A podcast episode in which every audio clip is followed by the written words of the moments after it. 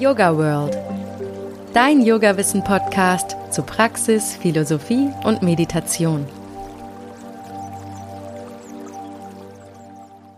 Hallo und herzlich willkommen zu einer neuen Folge Yoga World Podcast.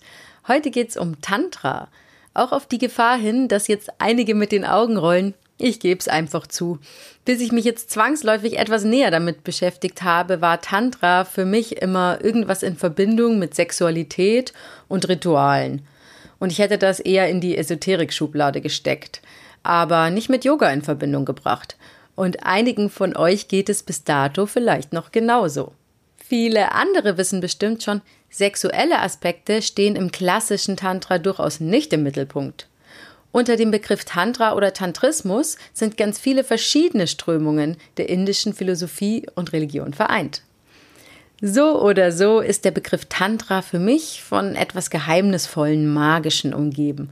Und dem möchte ich heute auf den Grund gehen. Dafür bin ich wie immer nicht allein. Bei mir zu Gast ist heute Anna Trökes. Hallo Anna, schön, dass du da bist. Hallo Susanne. Einige von euch werden schon ein Gesicht vor Augen haben, weil Anna erst vor kurzem das Cover des Yoga-Journals skizziert hat.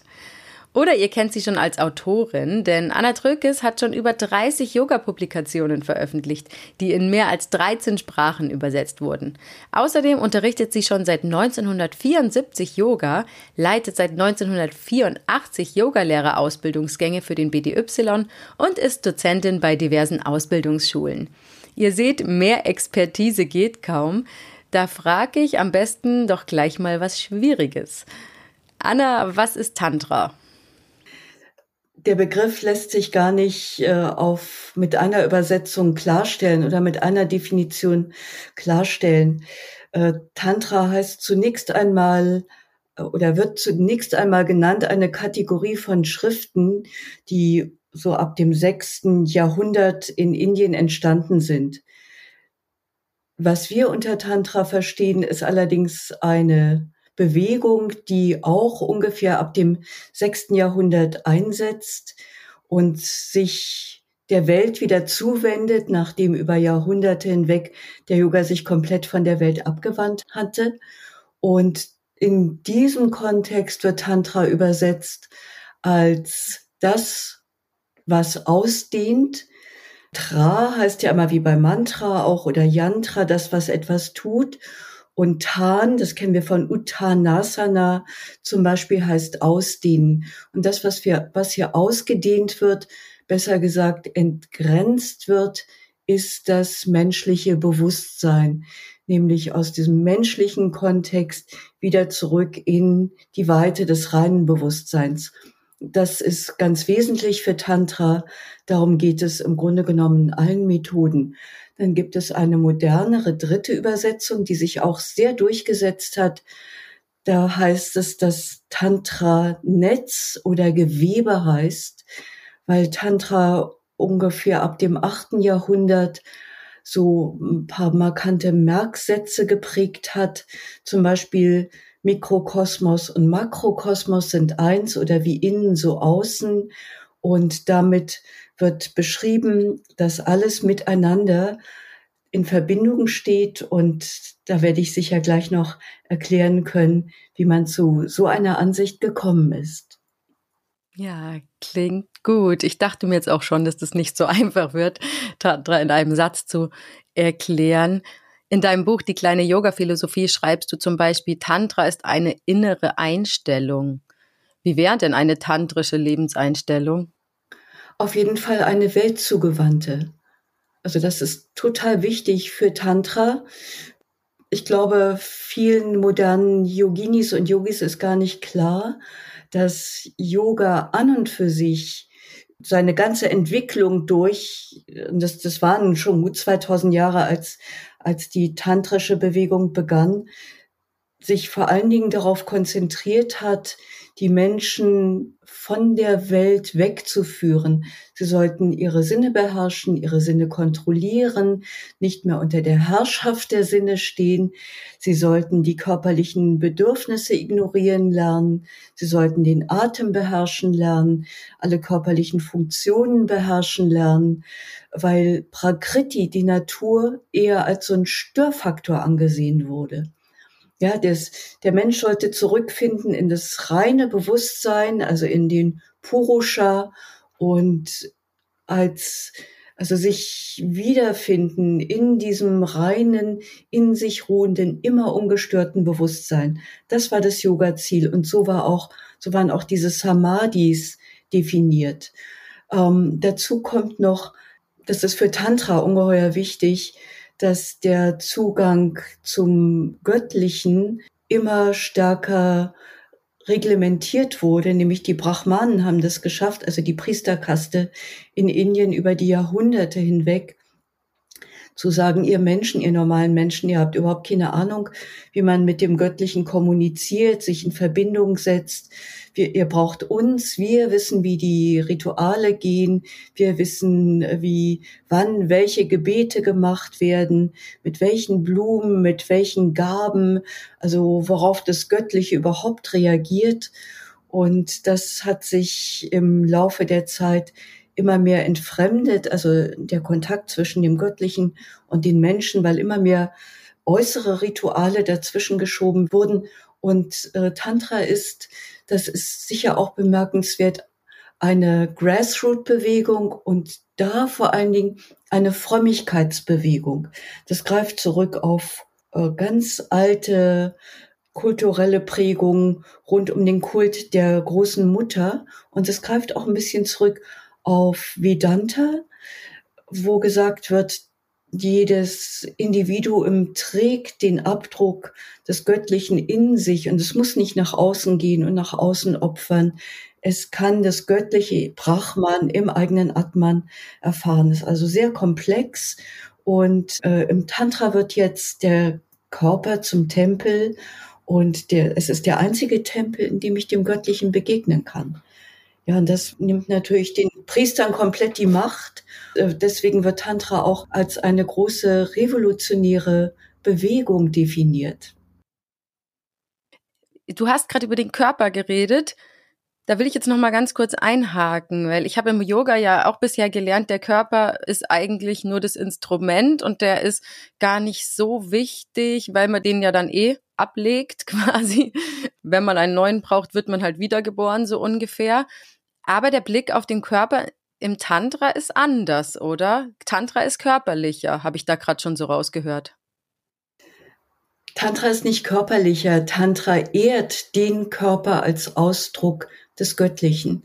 Der Körper, jeder einzelne dieser über drei Billionen Zellen besteht aus Bewusstsein, weil jede Zelle ist durchdrungen von Bewusstsein oder Bewusstheit und Energie. Und Bewusstheit, Bewusstsein ist gewissermaßen das Synonym für Shiva. Shiva ist Bewusstsein und er hat in sich, man weiß nicht genau warum, wieso, weshalb, und man sagt auch eines Tages, obwohl das noch gar nicht gewesen sein kann, weil das war noch die zeitlose Zeit, den Wunsch verspürt, sich zu erfahren. Und in dem Moment, wo dieser Wunsch aufkeimte, entstand Shakti, Energie, die Schöpfungskraft. Weil um etwas erfahren zu können, braucht es Sinne, es braucht Raum und Zeit, oder besser gesagt, es braucht Raum und Zeit, es braucht die Sinne, es braucht ein persönliches Bewusstsein und es braucht einen Körper, in dem das stattfinden kann. Und so sagt Tantra, dass alles das, was ich gerade eben aufgezählt habe, ursprünglich aus dieser einen Quelle, nämlich Shiva, dem reinen Bewusstsein, entstanden ist. Es ist nie von ihm zu trennen. Und deswegen kann ich nicht sagen, der Körper ist nichts wert. Der Körper ist Shiva. Er ist Energie und Bewusstsein und zwar wirklich bis in die letzte Zelle hinein, weil dieser Organismus erschafft sich aus sich selbst heraus, ununterbrochen. Er, der, die, die Zellen wissen, wann ihr Leben beendet ist, dann sterben sie, sie machen Platz für neue Zellen, die gebären sich aus sich selber heraus, die wissen genau, wo sie hingehören und welchen Job sie zu machen haben. Und während sie bestehen, in der Zeit wissen sie auch, wie lange, wann ist gut, wie mache ich innerhalb meines Organsystems meine Arbeit und wie arbeite ich mit den anderen zusammen, wie reagiere ich auf Neurotransmitter, Hormone, äußere Einflüsse auf Energie, auf Bewusstsein, auf Gedanken, auf Gefühle. Wir haben überall in unserem Körper kleine Gehirne, Darmhirn, Herzhirn, sehr machtvoll. Dann noch das ähm, Kopfhirn da oben, ein bisschen überschätzt, aber auch wichtig. Aber die machen, also die wissen aus sich heraus etwas und keiner kann es bis heute erklären. Keiner kann erklären, was, was ist die Intelligenz des Lebens. Und für Tantra ist das der Ausdruck des Göttlichen, der sich in jedem Körper, in dieser Vielfalt manifestiert und erfahrbar wird. Kannst du dann vielleicht nochmal die Begriffe Yoga und Tantra ins Verhältnis setzen? Also ist jetzt, damit ich das besser verstehe, ist jetzt Yoga ein Teil von Tantra oder ist Tantra ein Teil von Yoga oder existieren die beide so parallel? Die sind wie ein Gewebe, die sind wie ein Gewebe, weil Yoga heißt ja immer, dass ich zu etwas zurückfinde. Und in den weltabgewandten Wegen finde ich zurück zum reinen Bewusstsein, weil ich Prakriti, meine Natur, hinter mir gelassen habe, mich gewissermaßen von der abgetrennt habe, vielleicht sogar abgespalten habe. Und im Tantra verstehe ich, dass meine Natur der Urgrund ist, der Ausdruck des Urgrunds ist. Und dieser Yoga geht auf Vereinigung. Und der Yoga Patanjalis zum Beispiel, der geht auf Kaivalya. Und Kaivalya heißt sich abtrennen von dem, was ich als körperlicher Ausdruck geworden bin. Ja? Das ist einfach ein Unterschied. Beide wollen sich mit etwas vereinigen, aber der Yoga des Samkhya besonders und, und Patanjali ist ja so eine Mischung aus Samkhya und Buddhismus und hat noch ein paar andere jainistische und so weiter Strömungen. Ja, da vereinige ich mich eben mit Purusha, dem reinen Bewusstsein, was da der Seher heißt. Und im Tantra ist es so, dass ich zurückgehe in den Urgrund des, und das ist dieses Bild, das Shakti als, als diese weibliche Kraft der Schöpfung sich in einem ewigen Maituna, in einer ewigen, ja auch sexuellen Vereinigung wieder mit dem reinen Bewusstsein vereint und äh, darin ihre Seligkeit erfährt oder beide erfahren die Seligkeit. Aber beides Yoga heißt immer nur Vereinigung. Weißt du, Yoga ist jetzt nicht nur die eine Richtung oder nur die andere Richtung riesige Missverständnisse haben sich da durchgesetzt. Es ist so, als wenn jemand sagt, ich mache Yoga und der andere sagt, ich mache Hatha. Da, da stellen sich mir immer die Haare auf, weil irgendwie heißt es, da ist, das ist überhaupt nicht verstanden, ja? Ja, deswegen machen wir ja diesen Podcast. ja. Also. Wow, jetzt habe ich mich richtig in Fahrt geredet. Mhm. Ja, ist doch gut. so ein bisschen Leidenschaft schadet ja nicht. Ist ja auch tantrisch. Ähm, was ich eigentlich sagen wollte, ist, dass Tantra und Yoga und die ganzen verschiedenen Strömungen in diesen beiden Richtungen sind verschiedene Herangehensweisen, aber eigentlich an das gleiche Ziel, oder? An die Vereinigung mit dem Wahn selbst. Habe ich das jetzt richtig verstanden? Ja, ja, äh, die Vereinigung mit dem Wahren selbst ist, ist jetzt sehr heikel, weil die Definitionen, was ist selbst, sehr unterschiedlich sind. Weißt du, Svarupa ist was anderes als Atman und ist was anderes, als wenn der Tantriker sagt Shivoham. Ich bin Shiva. Das ist wirklich was grundlegend anderes. Also wir schauen auf mehrere, nicht nur Jahrhunderte, sondern wir schauen ja schlussendlich auf zwei Jahrtausende religionsgeschichtlicher und geistesgeschichtlicher Entwicklung und das auch noch, wir, wir nehmen Indien immer als ein Land wahr, Indien ist aber ein Subkontinent, der geht wie von Finnland nach Sizilien. Wir tun immer so, als wäre das alles eine Kultur. Es ist nicht eine Kultur und es ist ein langer Zeitraum. Wir haben in Europa auch über zwei Jahrtausende sehr verschiedene geistesgeschichtliche Strömungen entwickelt. Und wir kämen niemals auf die Idee, die alle in einen Topf stecken zu wollen. Und was ich nicht verstehe, ist, dass man bei Indien immer so tut, als wäre das ein Land mit einer kulturellen Strömung und mit einer Philosophie. Dem ist nicht so. Im Yoga gibt es eine Kernkompetenz und die heißt Viveka, die Unterscheidungsfähigkeit.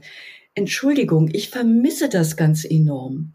Ja, wir sollten wirklich lernen, da etwas differenzierter hinzuschauen und nicht zwei Jahrtausende und viele Strömungen immer in einen Topf zu schmeißen, das dann umzurühren und daraus unser Yoga-Verständnis zu zimmern. Ich sage aber auch dazu, dass es gar nicht so leicht ist, weil so viel unterschiedliche Dinge, wie mir halt jetzt immer begegnen, versuche ich schon immer für mich irgendwie so eine klare Linie mit irgendwie einem Endziel zu erkennen, weil sonst wirst ja verrückt. aber trotzdem verstehe ich auf jeden Fall deinen Punkt. Nein, nein, Susanne, du musst wissen, wo du hin willst. Weißt du, es gibt Menschen, die haben sowieso mit der Welt nicht so viel am Hut und äh, fühlen sich hier nicht wirklich wohl. Die sind gut und aufgehoben in ihrer äh, geistigen Welt und die fühlen sich auch wohl, sich der Welt abzuwenden. Die können den Weg des Samkhya gehen oder den Weg des Buddhismus in die reine Lehre hinein, also in dieses Shunya oder Shunyata hineingehen und darin ihr Kaivalya entdecken, also ihre Freiheit, ihr Freisein von allen Bindungen, allen Anhaftungen.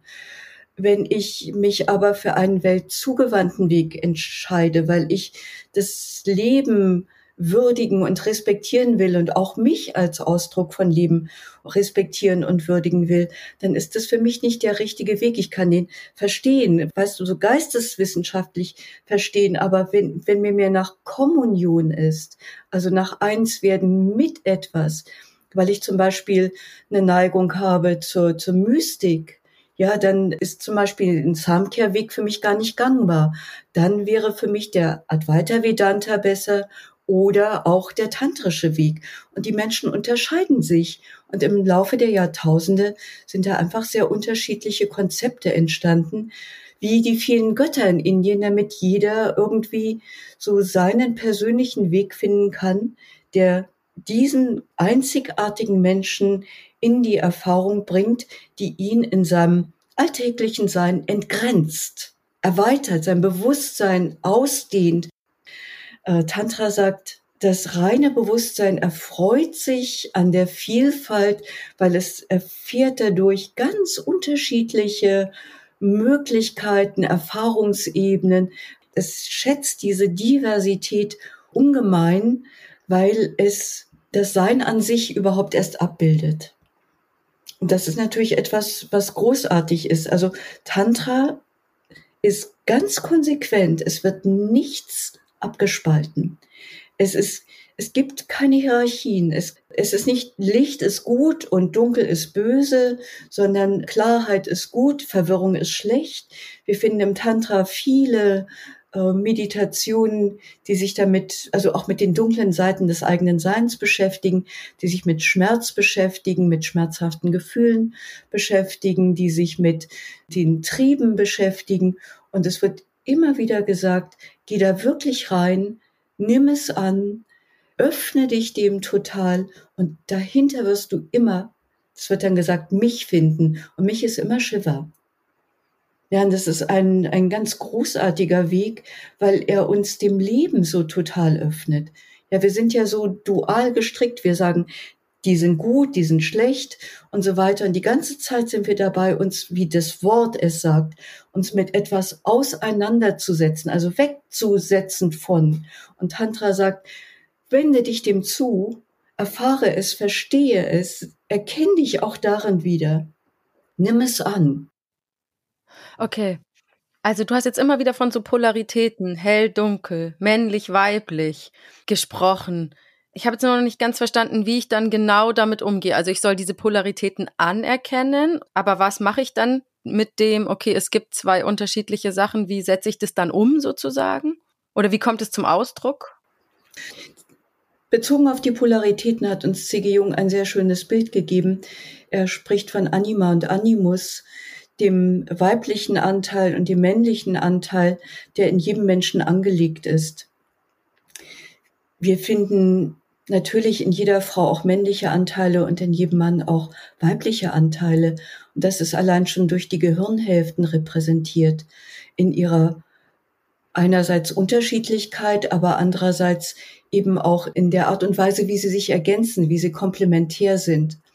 Wir können in unserer Lebenserfahrung immer wieder spüren, fühlen, dass wir in uns helle Anteile tragen und dunkle Anteile tragen. Also egal wie lange wir Yoga machen, äh, jeder Mensch hat in sich noch äh, Anteile von Aggressivität oder Destruktivität.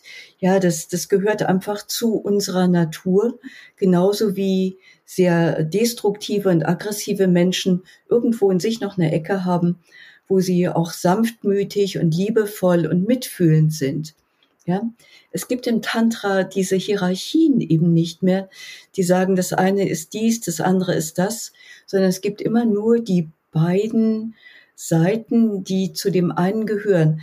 Ein sehr schönes Bild dafür ist Yin und Yang im Taoismus, wo erstens die Grenzen zwischen dem weißen und dem schwarzen Feld mit so einer Welle dargestellt werden, also fließend sind. Und zweitens in dem weißen Feld so ein schwarzer Kreis ist und in dem äh, schwarzen Feld ein weißer Kreis ist, wo gesagt wird, das eine ist in dem anderen immer angelegt. Wir können die Welt nur erfahren über diese Polarität. Wir wüssten nicht, was Licht ist, wenn wir das Dunkel nicht kennen würden. Und wir wüssten auch nicht, was gut ist, wenn wir das Böse nicht kennen würden. Und so wird im Tantra beides gesehen und beiden wird Raum gegeben. Und die würde ich dann in der Praxis verbinden wollen, oder? Ja, das, es geht um Integration. Also wir arbeiten ja auch im Westen schon lange mit der Vorstellung, dass die Schatten eines Menschen nicht weiter abgespalten werden, weil sie bleiben dann sehr energetisch, sehr kraftvoll, sehr machtvoll, sondern dass sie integriert werden. Man spricht heute gerne davon, dass die Schattenanteile eingehegt werden eingehegt. Also die werden angenommen. Also eingehegt hat sowas, dass ich jetzt fürsorglich und achtsam und bewusst mit denen umgehen lerne. Verstehst du? Und das ist was ganz anderes als dieses weg mit der Natur, sondern ich erkenne meine Natur, ich erkenne das, was sie ausmacht in der Natur ist eben alles. Da ist Licht und Dunkel und da ist das Destruktive eben auch drin. Es gibt aber auch Momente im Leben, in denen das gebraucht wird. Und dafür gibt es zum Beispiel dann in der indischen Kultur bei den weiblichen Gottesbildern die Kämpferin. Da haben wir erstens Kali, das ist der dunkelste Aspekt. Kali steht für die Zeit und die steht auch für das Schwarze. Die ist die Schwarze. Ja, und die ist ja hochgradig aggressiv, sie ist nicht destruktiv, aber sie ist aggressiv und sie ist die Gefährtin von Durga. Durga zieht in den Krieg, wenn die Ego-Kräfte so stark geworden sind. Und dann hat sie alle Waffen der männlichen Götter dabei und sie schlägt Köpfe ab und Kali trinkt das Blut und die beiden sind wirklich auf dem Schlachtfeld unterwegs, wenn das Ego zu stark wird. Ja, und das sind auch Anteile in uns, wo ich sagen muss, zu meinem eigenen Ego muss ich manchmal andere Seiten aufziehen. Da muss ich so klar sein, dass ich da stehe wie mit dem gezogenen Schwert oder wie mit dem gespannten Bogen oder mit Vishnus Diskus in der Hand, weil anders verstehen meine Ego-Anteile nicht, was ich von ihnen will. Hättest du da vielleicht mal ein lebensnahes Beispiel dafür? Ja, natürlich. Ähm, in jeder Beziehung ist es doch so, dass die Beziehungspartner natürlicherweise versuchen, ihre eigenen Interessen durchzusetzen. Und gerade in Beziehungen, innerhalb einer Familie oder auch innerhalb der Arbeitswelt, ähm, sind die Ego-Kräfte oft sehr stark. Also das Ego ist da, das Ego weiß von sich, dass es keine Substanz hat, deswegen ist es immer unsicher, es hat Angst, es hat Begierden, es hat Abneigung. Und wenn man die nicht im Blick behält, haben die so eine Tendenz, sich aus sich heraus immer wieder zu verstärken. Und ab und zu, wenn ich merke, das wird wieder zu stark, also aus meiner Unsicherheit heraus, äh, beginne ich wieder Macht festhalten zu wollen oder Macht zu konsolidieren und so weiter, ist es gut, dass ich mir das klar mache und diesen Ego-Kräften sage, hallo, Leute, ich sehe euch. Und im Yoga sind die ja personifiziert in diesen Kleshas, in diesen inneren Störkräften. Also ich muss ab und zu auf das Feld gehen, meine Kleshas aufrufen und sagen, wie Doga, die auf dem Tiger daherkommt und sagen, hier Kleshas, ich sehe euch, ich habe euch alle im Blick. Ja, ihr könnt mir hier nicht auf der Nase rumtanzen. Ihr seid richtig, ihr seid wichtig, ohne euch geht's nicht. Aber ich beherrsche euch und nicht ihr beherrscht mich. Ja, und das gehört eben auch dazu. Tantra ist nicht laissez-faire, laissez-aller, einfach alles loslassen, zügellos, gewissermaßen in den Tag reinleben, sondern Tantra ist genau wie alle Yogas eine richtige Lebenskunst. Und Lebenskunst heißt, dass da bestimmtes kultiviert wird und anderes wird jetzt nicht wie ein Unkraut rausgerissen, aber die Unkräuter werden aus, aus den Rosenbeeten rausgenommen und die kriegen ihre eigene Ecke, wo sie blühen, wachsen und gedeihen dürfen. Verstehst du? Ja. Aber ich muss diesen Akt des Kultivierens machen. Ich muss diese Unkräuter nehmen, aus der Erde des Rosenbeetes rausnehmen. Das mögen die natürlich auch nicht in dem Moment woanders hin tun und sagen, hier könnt ihr wachsen, hier ist gut für euch, aber nicht mal im Rosenbeet. Ja? Und das ist so etwas, ähm, was, was diese Energie in sich trägt. Tantra ist hoch energetisch und es ist auch, äh, es, es reguliert die Kräfte schon sehr stark. Es, es modelliert, es moderiert diese Kräfte, aber es lehnt sie nicht ab. Es grenzt sie nicht aus. Es findet immer irgendwo im Leben Plätzchen, wo die sein dürfen. Ja, das, das ist auch für die Sexualität so. Das ist ja dieses Missverständnis, dass das Tantra jetzt irgendwie Zügeloge so, oder eine, also wie, wie macht man guten Sex oder so weiter. Ja, wie macht man guten Sex?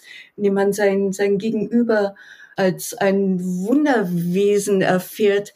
Ich als Frau werde doch nie begreifen, was ist ein Mann? Was ist die Lust eines Mannes? Äh, was, was erfahre ich da gerade als seine Lust, als als seine Freude, als seinen Orgasmus. Ich kann es nicht wissen. Ich, ich komme ja aus dem Staunen gar nicht raus. Und der Mann schaut mich an und sieht meine Freude und sieht meine Lust und meinen Orgasmus und weiß auch nicht, was ich da gerade in mir erfahre. Und man, man begegnet sich als ein Wunder, das einem unverständlich bleibt, aber wundervoll, einfach nur wundervoll. Ja, und das ist einfach so ein anderer Zugang. Man begegnet aber auch so der Natur, man begegnet so den Pflanzen und den Blumen. Ich stehe vor unserem jungen Hund und ich lebe Tag für Tag mit ihm. Aber was weiß ich darüber, wie, wie Krishna sich fühlt? Ich weiß nichts. Ja, ich erlebe ihn und ich sehe ihn durch meine Augen. Und diese, also für Tantra ist und bleibt die Welt einfach wunderbar und voller Wunder. Und das, das sind diese Samadhi-Erfahrungen, die man im Tantra macht. Ja, dieses ganz offen bleiben für das, was das Leben an und für sich darstellt. Ja, jetzt verstehe ich auch besser, weil du das gerade beschrieben hast, warum Tantra auch durch Sexualität berühmt geworden ist, weil es ja doch irgendwie eine besondere Rolle spielt. Das habe ich jetzt zum ersten Mal verstanden, warum das ein Aspekt ist, der so da herausgearbeitet wurde, weil es einfach eine wunderschöne Sicht darauf ist. Ja, es ist ähm, wirklich eine Entfaltung von Intimität. Also ich lasse jemand ganz nah an mich rankommen und öffne mich total und gebe mich total hin. Und der andere tut es auch. Man entgrenzt sich. Das Ego wird unwichtig. Es ist eine sehr starke energetische Begegnung. Es ist tatsächlich Energie und Bewusstsein. Und in dieser tiefen Begegnung hat es die große Chance, dass es eben egolos wird, dass nicht zwei Egos sich begegnen, sondern dass zwei Lebewesen, zwei Wunder des Daseins in einen Raum von Intimität und Nähe und Hingabe eintreten und damit genau das feiern. Jeder Schmuddelaspekt ist da weg. Und im Tantra ist es ja so, die Inder haben ja so einen totalen Flitz entwickelt über die Jahrhunderte hinweg mit Reinheit, dass die Partner nicht, nicht selber wählen, sondern dass diese tantrischen Ritualmeisterinnen und Meister für sie wählen. Und dass man dann äh, zum Beispiel abgekoppelt wird von dem, wodurch man sonst so stark geprägt ist, nämlich der Äußerlichkeit. Ich gucke auf einen Mann und diesen Mann finde ich jetzt attraktiv und erotisch und der macht mich an und äh, den möchte ich näher kennenlernen.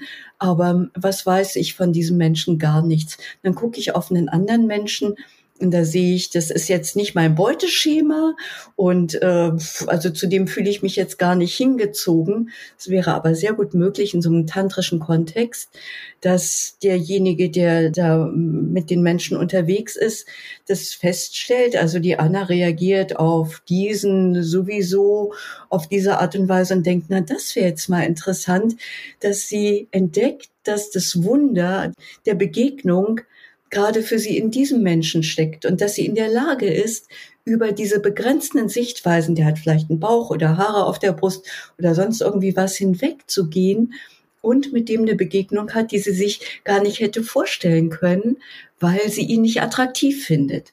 Und das ist doch mega spannend. Also das mal so zu betrachten. Ja, da denke ich gleich dran. Du hast in deinem Buch Die kleine Yoga-Philosophie auch geschrieben, dass Tantra das Mittel der Tabuverletzungen nutzt. Ja. Das wäre ja so eine. Oder was gäbe es da noch für Tabuverletzungen, die Tantra nutzen könnte? Also klassisch sind ja diese, diese fünf M's, dass man die im Hinduismus verbotenen Substanzen zu sich nimmt, wie Fisch und Fleisch und Wein und Mudra, also Drogen und eben Maituna, der Geschlechtsverkehr. Aber tatsächlich ist es so, dass viel mehr darüber reflektiert wird, was ist eigentlich ein Verbot, warum wird etwas verboten, was bewirken Verbote. Wir wissen ja alle, dass wir verbotene Dinge alle äußerst reizvoll finden. Ja. Und deswegen wird die Frage gestellt, ist es nicht sinnvoller, das Verbotene eben auch wieder einzuhegen und in diesem liebevollen, einhegenden Kontakt in das Leben reinzunehmen und jetzt nicht zu kontrollieren, sondern einfach achtsam und bewusst damit umzugehen. Wäre das nicht besser? Klingt auf jeden Fall nicht schlecht, ja. Das ist doch irgendwie eine gute Fragestellung, oder? Ja. Ja. Tantra gibt den Menschen äh, sehr viel äh, von ihrer Selbstverantwortung zurück. Und das hängt ganz eng damit zusammen, dass Shakti, die ja dem Bewusstsein entsprungen ist, nicht nur die Schöpfungskraft ist, sondern in meinem Leben, meine Shakti, durchdrängt vom Bewusstsein, ist die Kraft, mit der ich mein Denken, mein Fühlen und mein Leben gestalte. Und wenn wir das mal ein bisschen mehr auf dem Schirm hätten, dann müssten wir uns nicht über Verbote und Gebote irgendwie reglementieren lassen, sondern wir könnten ein Leben in Bewusstheit und Achtsamkeit führen, in dem die ganze Kraft die uns gegeben ist, das Leben, das Dasein und überhaupt unsere Lebenswert zu gestalten, voll zum Einsatz kommen kann. Und das ist das, was Tantra will. Das klingt in der Theorie ganz wunderbar. Aber wir haben jetzt auch schon viel über Theorie gehört, aber eigentlich ist Tantra doch sehr praxisorientiert, oder? Im Grunde geht es um Energiearbeit. Ja, weil der Hatha Yoga ja ein Yoga der Energie ist oder ein Prana Yoga. Es geht darum, den Körper in einen Diamantkörper zu verwandeln, dass dann, wenn die Energie aufwacht, diese göttliche Kraft im eigenen Inneren aufwacht, der Körper mit seinem Nervensystem in der Lage ist, dieses was einem erstmal so unfassbar, so machtvoll, so kraftvoll, so unfassbar erscheint, eben doch zu beherbergen und zu leben und durch sich durchscheinen zu lassen. Tantra hat ja die Idee, dass das Göttliche den Körper als ein Gefäß benutzt, durch den dieses ganze Wunder immer wieder durchscheinen möchte. Dafür soll der Körper ähm, stabil und durchlässig gemacht werden. Die Hatha Pradipika sagt uns zu Asana, Asana schenkt uns Stabilität, Gesundheit und die Leichtigkeit der Glieder, was man auch mit einer Durchlässigkeit übersetzen könnte. Ja, und dann kriegen wir eine Reihe von Asanas beschrieben, bei denen es darum geht, tatsächlich kräftig zu werden, aber auch ganz wichtiger Aspekt, diese Vayus, also diese fünf Aspekte des Prana zu aktivieren, damit die in der Lage sind, die Kundalini zu wecken. Und dann geht ja die eigentliche Yoga-Arbeit im Hatha-Yoga erst los, nämlich wenn die Kundalini dann nach und nach über Suchumna Nadi aufsteigt. Ja, kurz für die Hörer. Prana wäre die Lebensenergie. Die Nadis wären die Energiekanäle. Die Shushumna ist auch ein Energiekanal und durch diese Kanäle könnte das Prana, also die Lebensenergie, fließen, oder? Prana fließt immer durch die Nadis, die den Meridianen vergleichbar sind, mehr oder weniger, je nachdem, wie durchlässig ein Mensch ist. Äh, es gibt zwei Nadis, die die Wirbelsäule umschlingen, zwei Energiekanäle, die heißen Ida und Pingala. Ida steht für das Mondhafte, Pingala für das Sonnenhafte. Sie sind die Widerspiegelung der Polarität. In der Mitte, in der normalen Welt verschlossen, ist der Hauptkanal Sushumna Nadi durch eine Nadi, durch die die Energie aufsteigt, weil Kundalini heißt ja die zusammengerollte. Das ist immer das schlafende Bewusstsein, das ruhende Bewusstsein, das unbewusste Bewusstsein. In dem Moment, wo die Kundalini geweckt wird, rollt sie sich auf, wird wieder reine Bewusstseinsenergie, steigt durch den mittleren Kanal, durch die Chakras auf und entfaltet so für den Menschen erfahrbar die ganzen Lebensthemen von unten nach oben und bis eben zur Erfahrung des reinen Bewusstseins, also bis hoch in die Samadhi-Zustände oben am Scheitel. Und wie kriege ich die Kundalini von unten nach oben? Indem du bestimmte Asanas machst und Pranayamas machst und Meditationen machst, die in der Lage sind, die schlafende Bewusstseinsenergie zu wecken. Und da wird uns gesagt, Paschimottanasana ist eines dieser Asanas, Basrika ist eines dieser Pranayamas, Mula Bandha ist eines dieser Bandas. Und dann gibt es eine ganze Reihe von Mudras, die auch noch dazu geeignet sind. Mahamudra zum Beispiel. Geh in die Hatha Pradipika, steht alles da drin. Ja, ich will ja, dass es die Hörer jetzt lernen. Mhm. Um es zu vereinfachen, die Mudras wären zum Beispiel bestimmte Haltungen mit dem ganzen Körper oder mit den Fingern. Bandas wären Energieverschlüsse, also zum Beispiel den Beckenboden zusammenziehen. Das wären so Sachen, die einem dann helfen dabei, oder? Pranayama, yogische Atemübungen und Asanas, die Körperstellung. Und eine Kombination aus den ganzen würde meine Kundalini erwecken können. Ja, und das sind nicht Methoden, die helfen, sondern es sind die Methoden, die gedacht sind dafür. Also der ganze Hatha-Yoga ist ein Kompendium von Methoden zur Erweckung der Kundalini. Und deswegen gibt es diese Synonyme für Hatha Yoga und die heißen Kundalini Yoga. Und das ist nicht der Kundalini Yoga nach Yogi Bhajan, sondern eben das Synonym. Ein Synonym für Hatha Yoga ist Prana Yoga, also Yoga der Lebensenergie. Und äh, das ist bis jetzt wenig bekannt.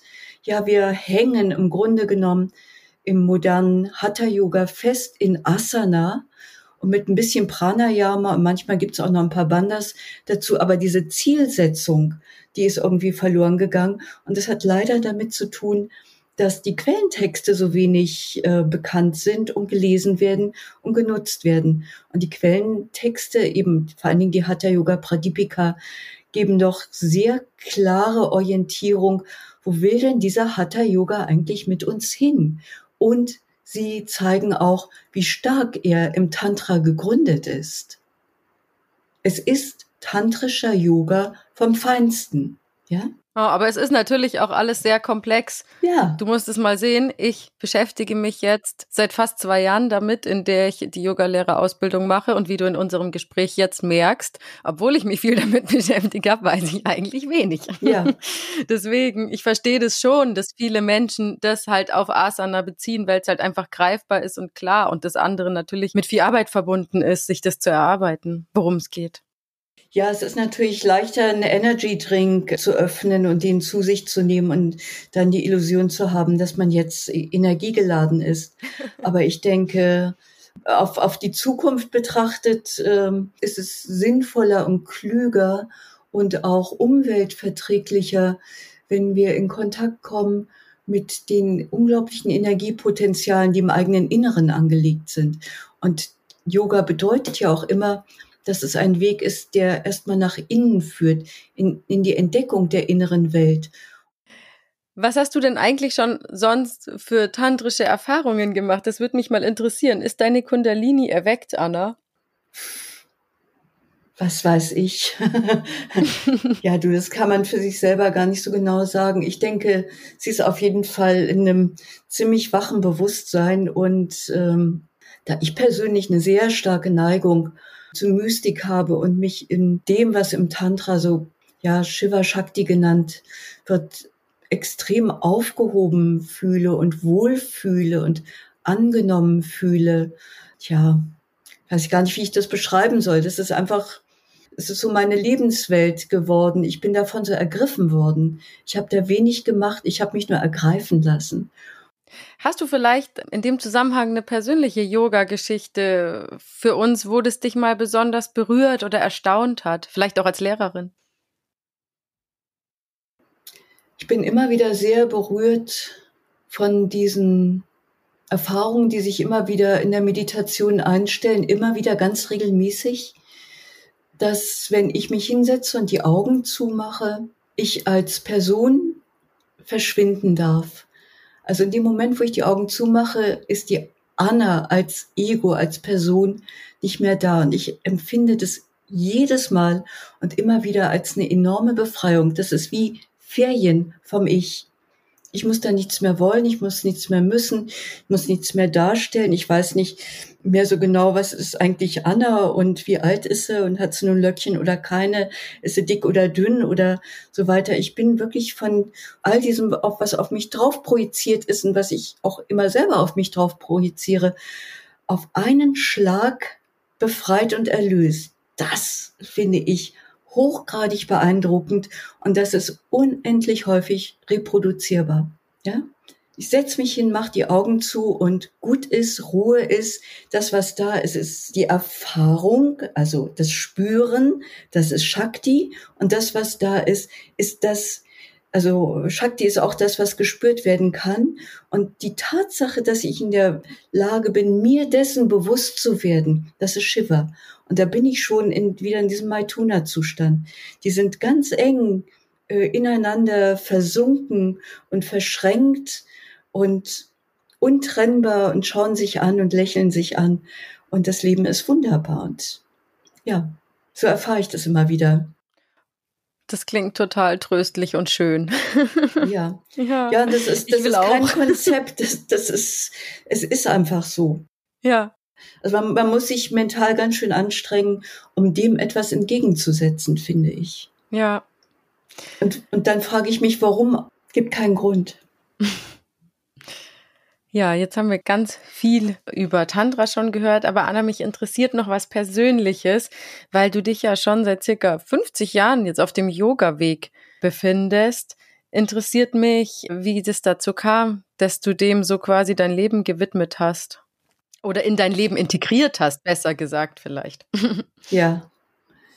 Ich habe ja angefangen mit einer ziemlich starken Verletzung und einer Prognose auf Invalidität nach einem Unfall. Und ich habe als erstes über Yoga die Selbstwirksamkeit entdeckt. Also erstens, dass mir das Üben gut tut, dass die Schmerzen aufhören und dann aber, dass ich selber was tun kann, um mir zu helfen. Das war, glaube ich, der machtvolle Einstieg. Also es war total überzeugend zu dieser Zeit. Und dann hatte ich das riesige Glück, Yoga sozialisiert zu werden in einer Zeit, in der sehr gute Lehrer unterwegs war. Und ich habe sehr früh zur Europäischen Yoga Union gefunden und zu diesen Kongressen, den jährlichen Kongressen der Europäischen Yoga Union in Sinal und habe dort eine Reihe extrem bemerkenswerter Lehrer kennengelernt, nämlich so die Gründungsväter der heute ähm, bekannten Traditionen. Die wurden damals von Gerard Blitz, der die Europäische Yoga Union ja mit gegründet hat, eingeladen. Also ich habe diese Kachargans am Beginn erlebt. Ich habe Satyananda, bei Satyananda habe ich Yoga Nidra lernen dürfen. Ich habe ähm, Satchidananda, diesen Guru aus, aus Amerika kennengelernt. Ich habe Yoga der Energie dort kennengelernt. Ich habe Pandisbet noch kennengelernt und so weiter und so weiter. Sehr, sehr beeindruckende Lehrkräfte. Also ich habe aus den Quellen trinken dürfen und habe das aufgesogen wie ein Schwamm. Und mein Leben hat dadurch so viel Sinn bekommen. Und ich bin eine geborene Lehrerin. Also das, was mir mitgegeben worden ist, so als göttliche Fügung und Prägung ist, Sprache benutzen können und lehren können und komplizierte Inhalte ins Einfache runterbrechen.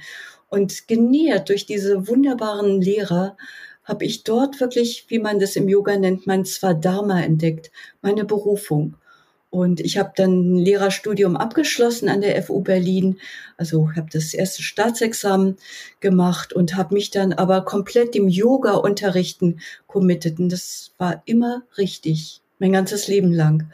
Und der Yoga ist nicht zu ergründen in einer Lebensspanne.